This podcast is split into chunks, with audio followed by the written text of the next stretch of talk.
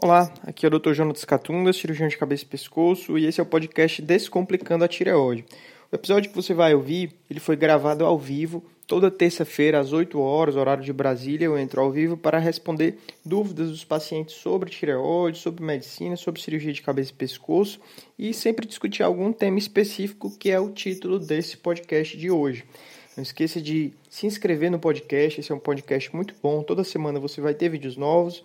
Se quiser acompanhar ao vivo, entre no meu canal do YouTube, é, Dr. Tireoide, para assistir o episódio ao vivo, mandar a sua dúvida e quem sabe eu consigo responder. Né? São muitas perguntas, então nem sempre dá para responder todo mundo. Primeira, né?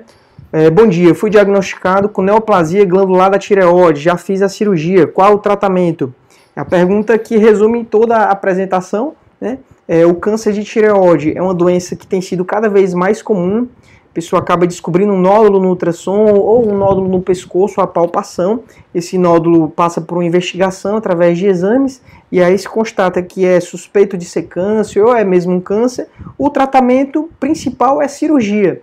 Você faz a tireoidectomia, a cirurgia para retirar a tireoide, que pode ser uma parcial ou uma total às vezes precisa, já nesse primeiro ato, fazer a cirurgia de esvaziamento cervical, que é retirar alguns linfonodos próximos ali da tireoide, ou até o esvaziamento radical lateral, que retira os linfonodos da cadeia mais lateral, tá certo?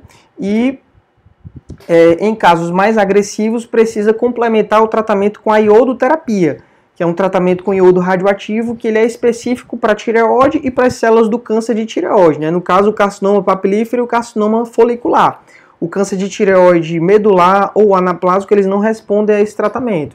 Então, esse tratamento só serve para os bem diferenciados, né?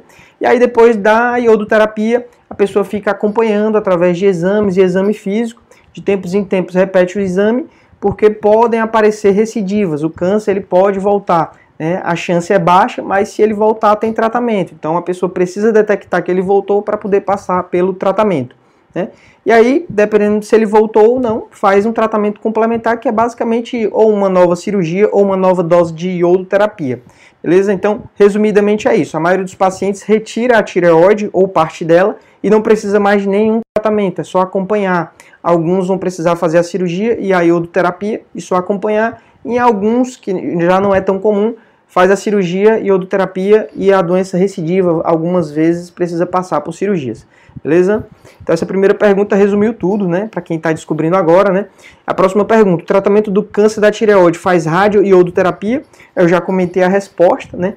Não são todos os casos. Hoje em dia a gente tenta fazer esse tratamento cada vez menos. É, são poucos casos que realmente precisam.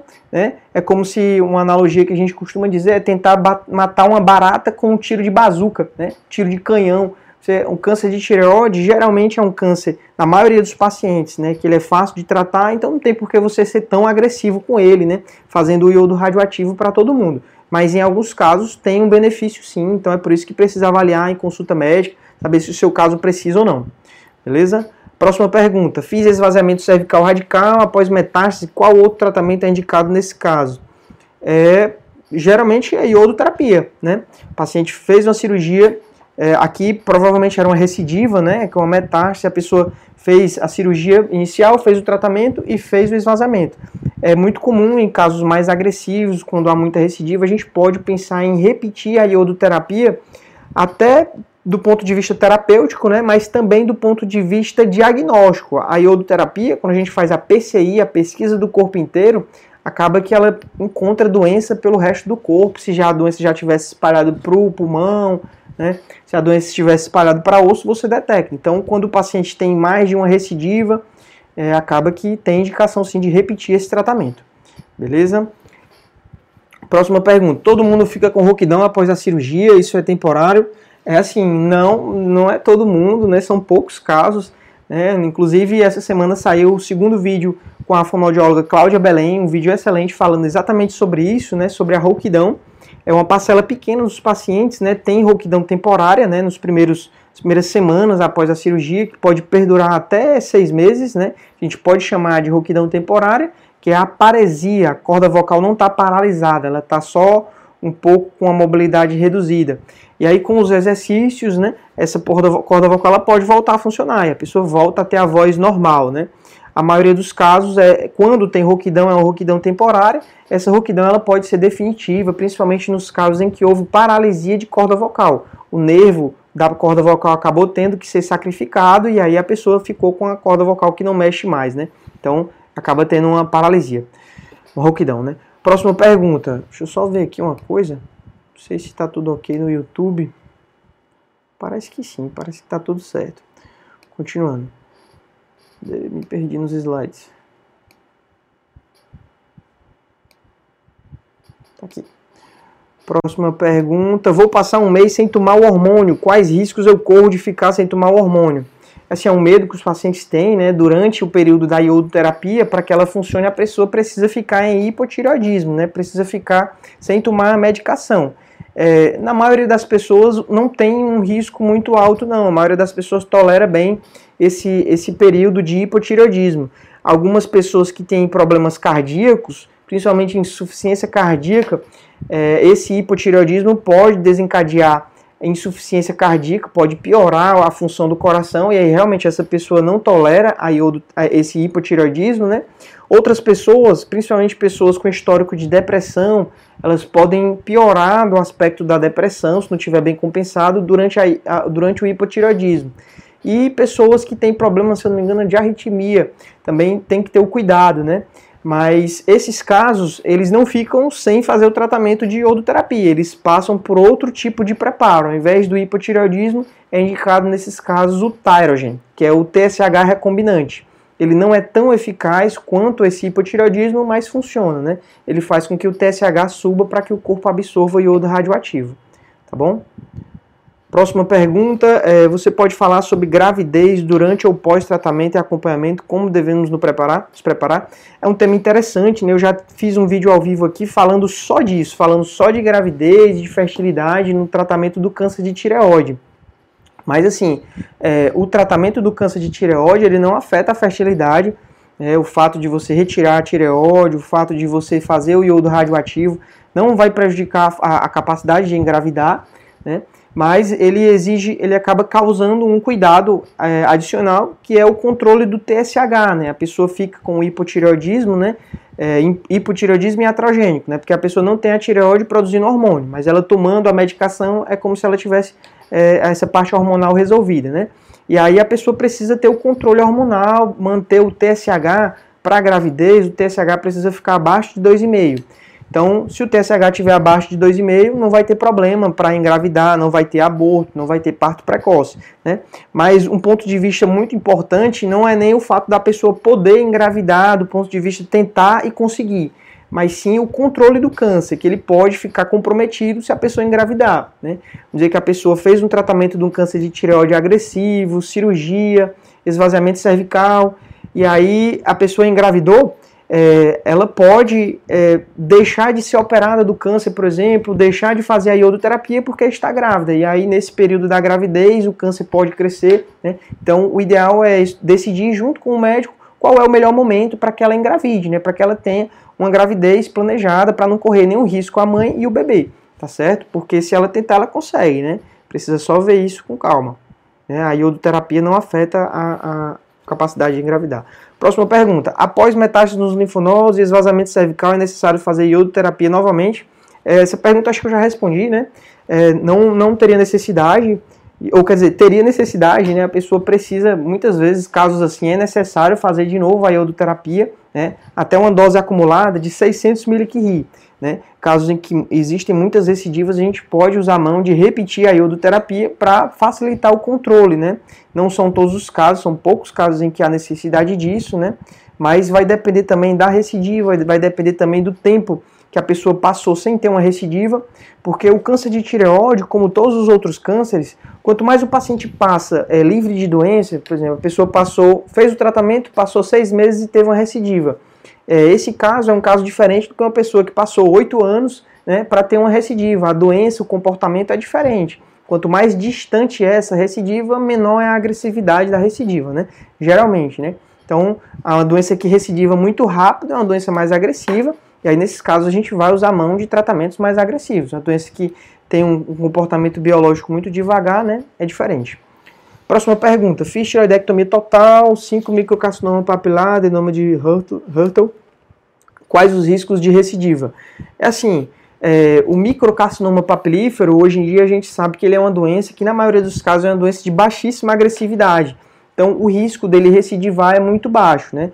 É, traduzindo, o microcarcinoma papilífero é o carcinoma papilífero que tem menos de um centímetro, né, ou até um centímetro. Né? No caso, a pessoa colocou aqui que era o 5, quer dizer que ele era multifocal, provavelmente, né?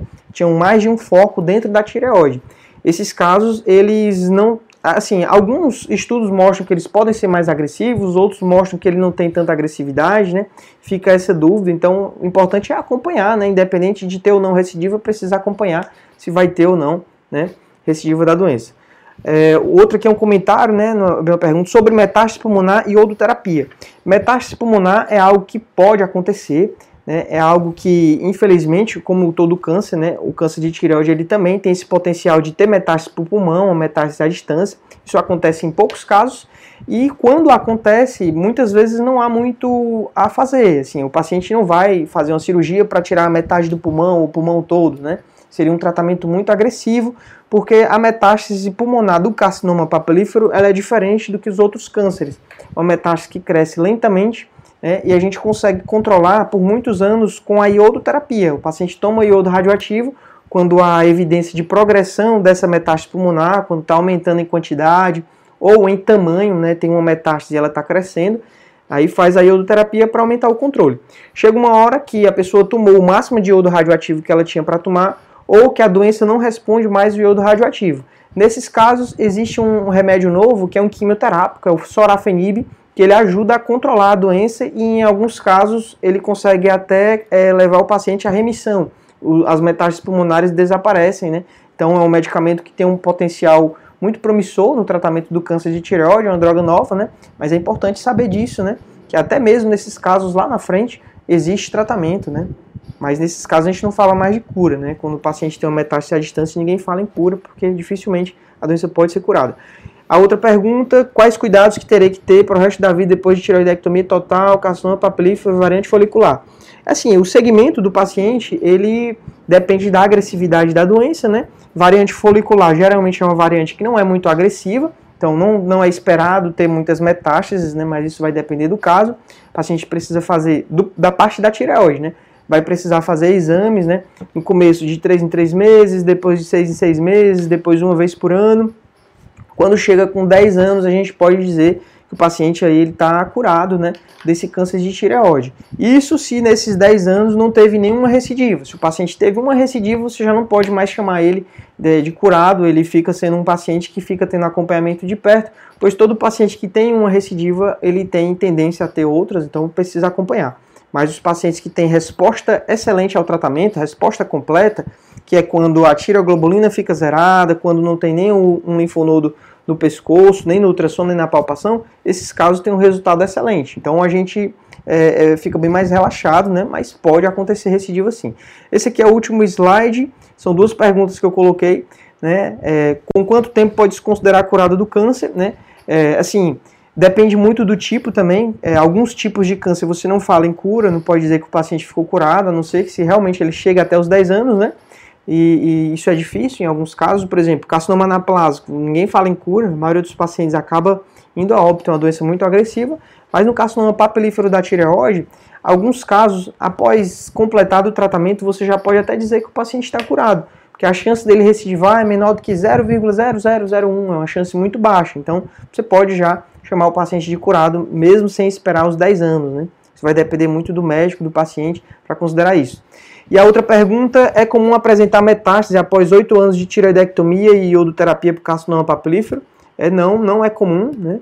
Isso pode acontecer, mas, mas não, não acontece de regra. Né? A maioria dos pacientes, à medida que o tempo passa, a chance de metástase ela vai diminuindo cada vez mais, né? Beleza, pessoal? Então, é, eu vou agora responder as perguntas de quem está me acompanhando ao vivo no YouTube, tá certo? Cadê? Pronto, quem está me acompanhando ao vivo no YouTube, é, eu estou vendo aqui que a gente tem 38 pessoas ao vivo, vou subir lá para cima para responder as perguntas de quem colocou primeiro, né? Como é rotina aqui no canal.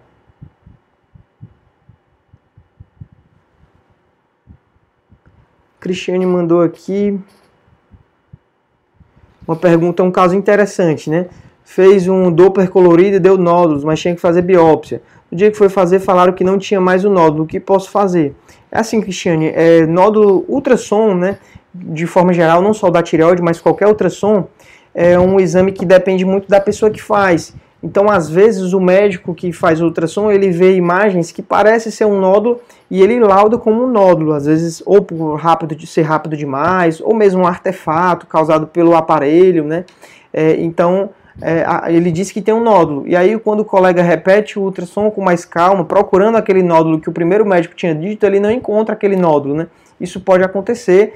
No meu dia a dia eu vejo muito isso acontecer. Eu faço o exame de punção de tireoide. O paciente já chega para mim com o diagnóstico de nódulo vindo puncionar, né? E aí às vezes a gente olha, olha e não acha de jeito nenhum aquele nódulo, né? E aí fica na dúvida, né? O aconselhado nesses casos é repetir o ultrassom, né? Depois de três meses para ser mesmo que um tira-teima, né? Para ver se realmente não tinha nódulo, né? Porque para ver o que é que aconteceu. Mas geralmente esses casos é um caso tranquilo, porque é, na tireoidite de Hashimoto em especial, pode acontecer o que a gente chama de pseudonódulos, imagens que parecem nódulo, mas que não é nódulo, né? Tá certo? Geralmente não precisa se preocupar muito não, né? Porque o caso, os nódulos que são é, mais perigosos, né? Os casos de câncer, eles dificilmente desaparecem, né? Geralmente o que desaparece seria é, uma pseudo, um pseudonódulo, tá bom? Próxima pergunta do Fábio. Doutor, após quantos dias da tiroidectomia total é indicado fazer exame da tiroglobulina? É preciso suspender o puram para fazer? Abraço. Pergunta interessante, Fábio. É assim, a tiroglobulina, é, o nadir, né, o período que ela vai baixar depois de tirar a tireoide, é em torno de 3 a 4 semanas, né? Então a gente espera um mês para que o paciente faça o exame, né, para ver realmente a tiroglobulina. Pode esperar um pouco mais, né, para ter certeza que ela já baixou total, né? Isso vai depender do médico né, e da agressividade do caso. Essa tiroglobulina dosada após a tiroidectomia total também é um parâmetro para se indicar iodoterapia, né? Porque se depois da, da, cirurgia da tireoide o paciente fez a, a dosagem da tiroglobulina e ela estava zerada, às vezes a gente pode deixar de fazer a iodoterapia, né? Se o paciente era um paciente de baixo risco, você não vai fazer a iodoterapia porque não tem mais o que hablar, né? Já está tudo zerado, não tem mais nada produzindo tiroglobulina, né? Isso, claro, depende dos aspectos achados na biópsia, né? Se tinha algum fator de agressividade, essa decisão continua mesmo com a tiroglobulina zerada, né? Vai depender do caso, né? Próxima pergunta. Assim, sobre suspender o Puran para fazer, na verdade, essa tiroglobulina só é, seria uma dosagem para ver como é que está a parte hormonal e a tiroglobulina não precisaria suspender o Puran. Né? Existe um exame que é a tiroglobulina estimulada, a dosagem da tiroglobulina antes da iodoterapia, né? que é quando a gente deixa o TSH subir, né? justamente para que ele estimule as células da tireoide a captarem o iodo radioativo, e aí você dosa a tiroglobulina, né? E aí ela pode ter uma subida porque o TSH está estimulando as células a produzirem tiroglobulina. Nesses casos, é, você fica suspendendo o Puran, né? Antes da iodoterapia. Sem a iodoterapia, você não costuma suspender o Puran para dosar a tiroglobulina, não. Beleza?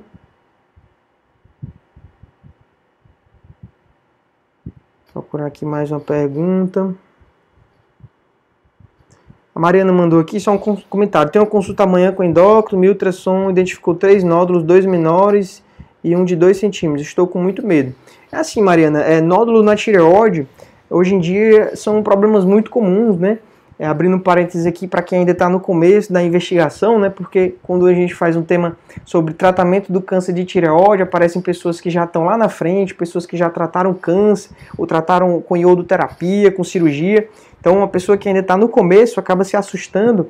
Mas, assim, a maioria dos nódulos encontrados, eles não são câncer, né? São nódulos benignos que o tratamento é só acompanhar ao longo do tempo esse nódulo ele pode se manifestar como um câncer, mas na maioria das vezes ele fica estável, não cresce, e é basicamente isso, né?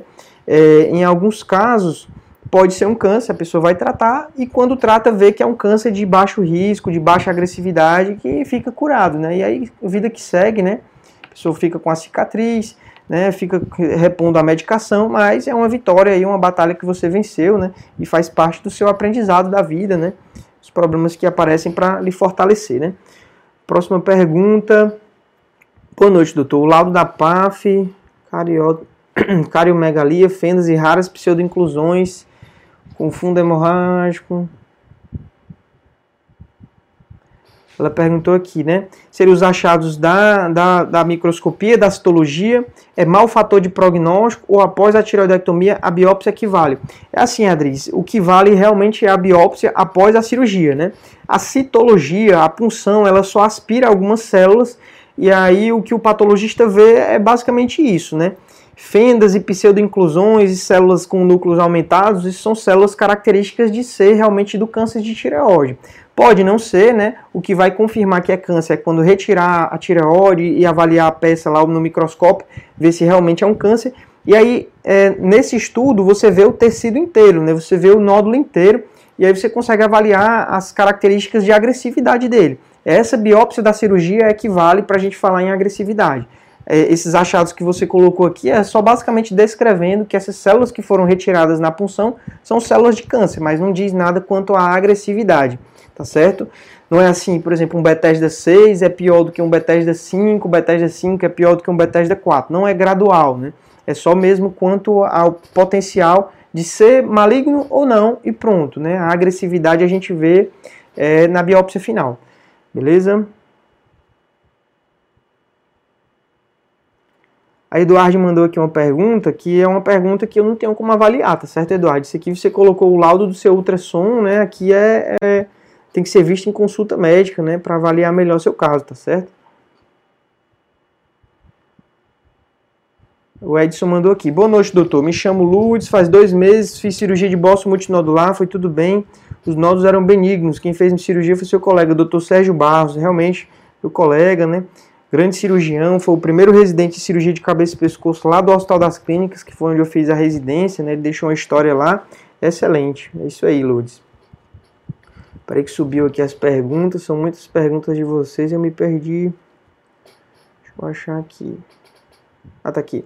Paulo César, tem um volume tiroidiano de 120. Tenho cisto colóide, fiz punção e vários ultrassons a pedido do meu médico, endocrinologista falou que acompanha. Qual a sua opinião? É assim, Paulo, eu não tenho como avaliar seu caso, né? Mas é, é algo, o seu caso é algo que eu noto muito na vida real, na prática, né? Que infelizmente alguns colegas médicos decidem condutas que não fazem muito sentido, né? É, abrindo um parênteses, a tireoide, o volume normal dela é até 15 centímetros cúbicos. Né? No seu caso, você me fala 120, né? Se for 120 centímetros cúbicos, você tem quase o tamanho de 10 tireoides, né? Então, é tireoide muito aumentada, né? Casos assim, né? Casos em que a tireoide está acima de 30, a gente já pensa em cirurgia. Quem dirá 120, né? É um, valor, um volume muito alto para você só acompanhar. Tem risco disso já estar ali causando sintomas, sintomas compressivos, como dificuldade de engolir, entalos, né? Dificuldade de respirar, né? É, existe risco de, no meio dessa tireoide grande, ter nódulos que o ultrassom não consegue mais avaliar, porque é uma tireoide muito grande, então o exame de ultrassom perde a acurácia, o exame de punção perde a acurácia, né? E aí, às vezes, alguns colegas da endocrinologia, eles têm essa conduta de ficar cultivando o bócio, né? Parece que é esperando ele crescer mais para a cirurgia ficar mais difícil, né? Com, então, assim, é um conselho que eu lhe dou, Paulo, é procure um médico cirurgião de cabeça e pescoço para examinar o seu caso melhor, né? E ver se tem indicação de cirurgia, né? Muitas vezes com esse volume já tem indicação sim, tá certo?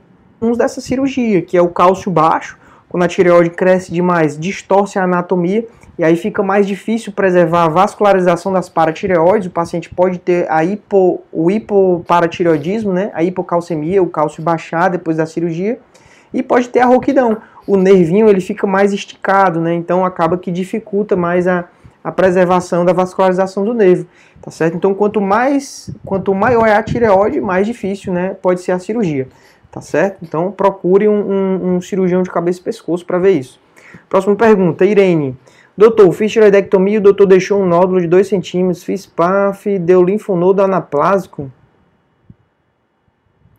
É, Irene, esse seu caso está bem confuso que você falou, viu, Irene? Eu não sei te dizer linfonodo aplásico, né? Anaplásico é uma doença super agressiva e Bethesda 5 é algo que se fala antes de operar. Depois que opera, a gente não usa mais essa classificação.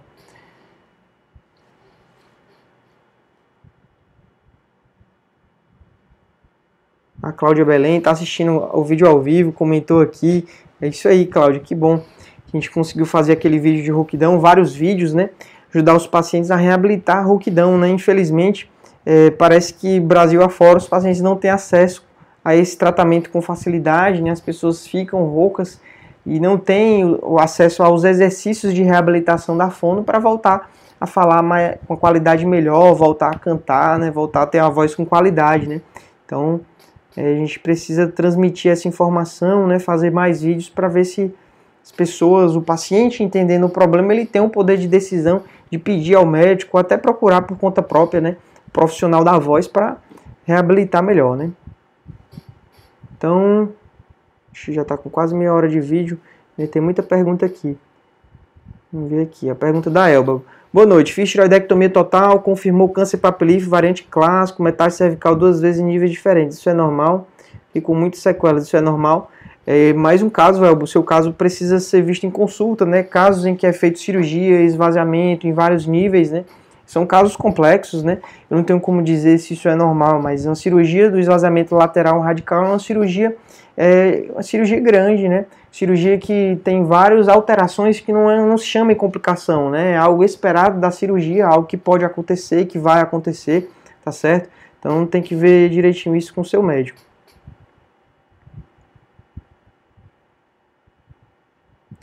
A Clara mandou aqui algo interessante, né? Eu, até hoje eu nunca ouvi falar disso, Clara. Ela perguntou se existe alguma relação entre o câncer de tireoide, tireoidectomia total e coceira. Durante um tempo eu tive muita coceira nas pernas e pés, mas passou. Só lembrei disso hoje porque outras pessoas que tiveram câncer falaram. Assim, não tem nada relacionado, né? A não ser que você tenha alergia à medicação, que é muito raro, já que a levotiroxina é um hormônio que o corpo produz, mas existem casos de alergia a essa medicação, né? Outra possibilidade que pode acontecer, que é uma doença que causa coceira que tem muita relação com o emocional, é a psoríase.